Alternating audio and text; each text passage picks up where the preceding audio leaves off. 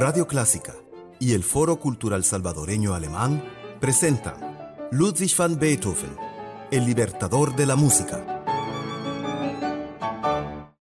Capítulo 6. Los tres estilos de Ludwig van Beethoven, periodo tardío, música para la eternidad.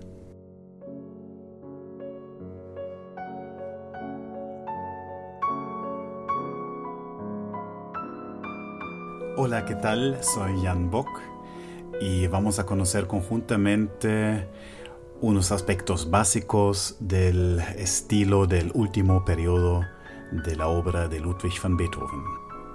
A sus 38 años, su sordera ya había avanzado tanto que Beethoven ya no podía dar conciertos públicos como pianista. A los 42 años, él finalmente pierde la esperanza de casarse con su misteriosa amada inmortal, probablemente Josephine von Brunswick. Él vive cada vez más sordo, más aislado, comunicándose con el mundo exterior solamente por vía escrita.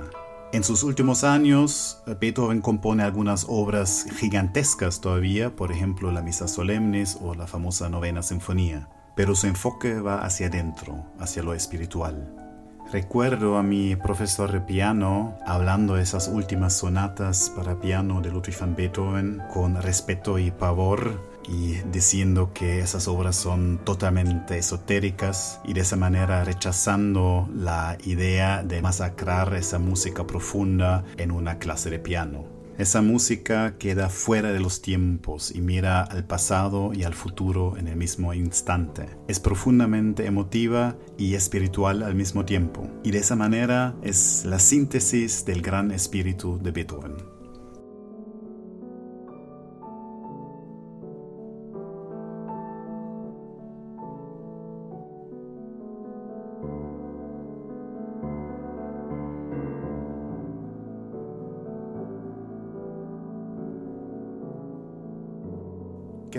Compartir con ustedes un ejemplo hermosísimo, el cuarteto de cuerdas opus 132.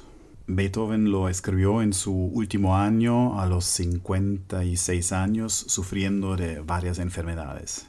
Pero cuando se mejora temporalmente su salud, él escribe un movimiento adagio molto y le da el título canto sacro de agradecimiento del reconvaleciente al divino en modo lirio. El modo lirio, ya pasado de la moda completamente en los tiempos de Beethoven, es un modo que viene de la antigüedad griega y que fue utilizado en los monasterios de la Edad Media, en los cantos gregorianos y también en la música sacra de la época del Renacimiento.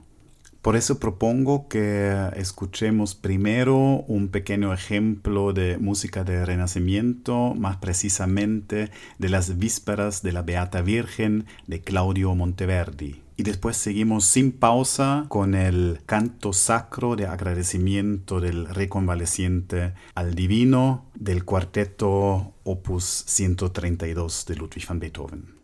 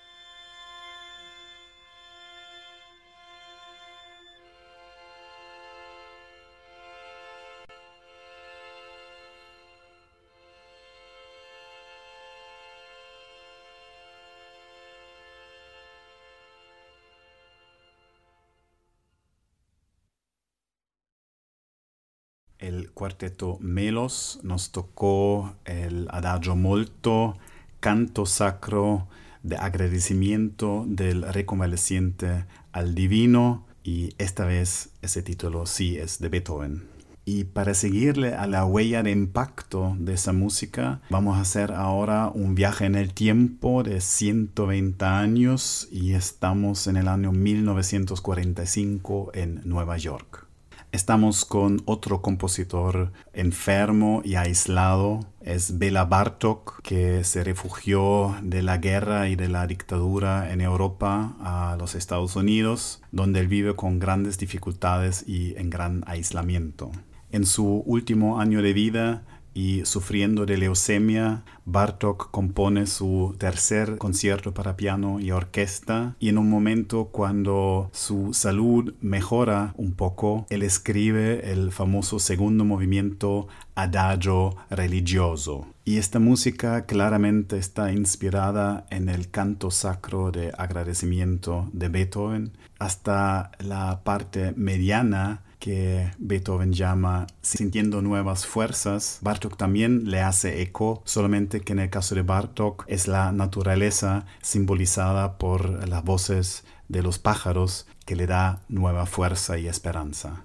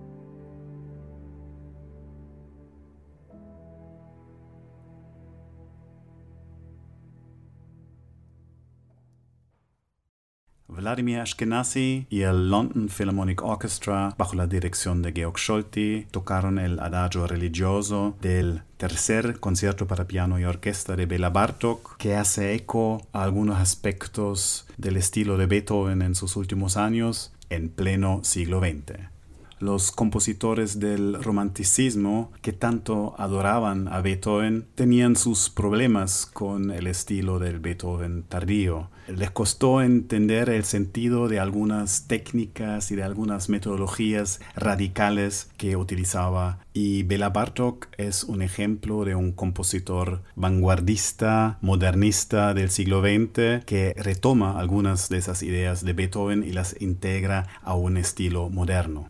Está, por ejemplo, la tendencia del minimalismo, de deconstruir y desmaterializar la música. Es música de los silencios, de las insinuaciones vagas y de los ruidos casi inaudibles.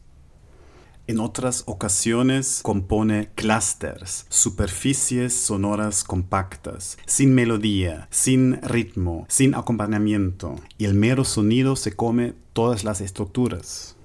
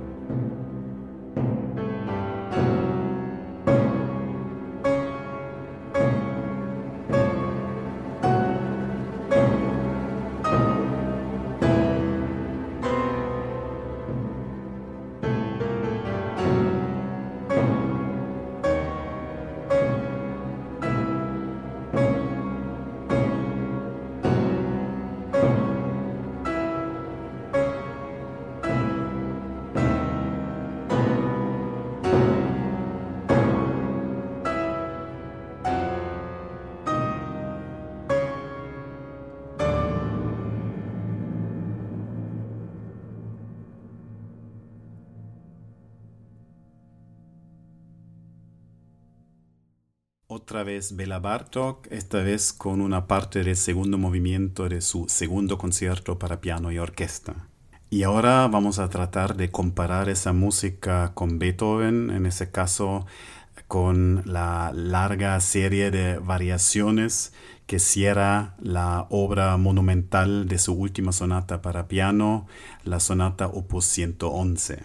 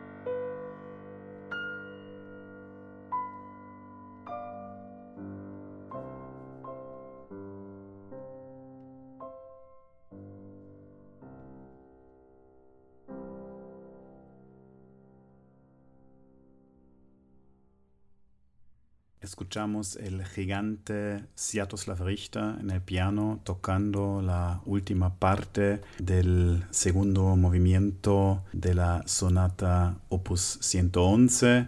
Ese segundo y último movimiento es un movimiento de variaciones que emplean algunas técnicas que después reaparecerán en el siglo XX, como el minimalismo, la desmaterialización del sonido, la deconstrucción de las estructuras y los clústeres, las superficies sonoras compactas, antes de regresar al final a la sencillez y tranquilidad de la melodía principal. Y con esa tranquilidad profunda, Beethoven cierra su ciclo monumental de los 32 sonatas para piano que han sido bautizado el Nuevo Testamento de la música para piano. Y con eso también cerramos esos tres capítulos dedicados a los tres estilos y tres periodos en la obra de Ludwig van Beethoven. Pero queda mucho por descubrir todavía, muchas obras lindísimas, famosas, no tan famosas, típicas, atípicas, curiosas, muchos aspectos biográficos, musicales e históricos que vamos a seguir explorando durante este año de Ludwig van Beethoven aquí en Radio Clásica, los domingos a las 7 de la noche. Hasta la próxima, cuídense a los demás y al planeta.